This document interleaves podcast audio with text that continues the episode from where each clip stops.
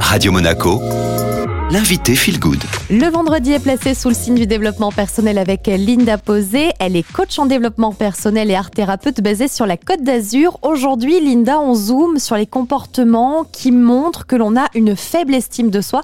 Mais peut-être qu'avant de commencer, c'est important de rappeler sur quoi repose l'estime de soi. Alors, l'estime de soi comprend l'amour de soi, la confiance en soi et l'image de soi. Et pour avoir une bonne estime de soi, il est essentiel de renforcer ces trois pôles. Ces trois pôles demandent bien évidemment de travailler sur ses blessures émotionnelles et ses blessures du passé, ou trauma hein, bien évidemment, mais également de venir renforcer dans le moment présent en lâchant des comportements inconscients qui nous amènent à nourrir ces blessures de manière inconsciente. Est-ce qu'il y a euh, en pratique des, conseils, des tips, des clés sur lesquelles travailler pour au final améliorer son estime de soi? Bien sûr. Alors, lorsqu'on s'excuse pour tout, inconsciemment, on est en train d'envoyer une information à notre interlocuteur qui lui va la recevoir comme bon, bah, cette personne n'a pas confiance en elle. On arrête de s'excuser pour tout, on accepte d'être présent et d'exister et on se l'autorise également. Ensuite, il y a également tout ce qui est dévalorisation de soi ça peut être des mots qui peuvent être déjà très fracassants pour soi, mais qui vont venir prouver à l'autre que ben on se donne aucune valeur. On arrête aussi de se dévaloriser. On apprend à se parler correctement. Et là, on va parler d'amour de soi. Ensuite, c'est aussi accepter les compliments.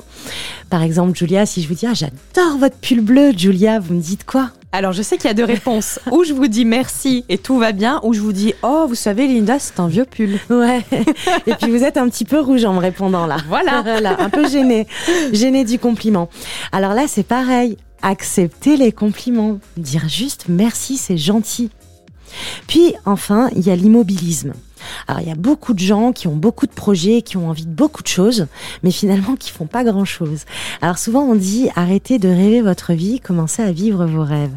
Et c'est vrai que cette phrase, je la trouve très porteuse parce que on a des projets, on a tous des projets, des objectifs de vie, d'être. Et donc souvent on a plein de projets, plein de concepts dans la tête, mais il y a rien qui se crée dans la matière.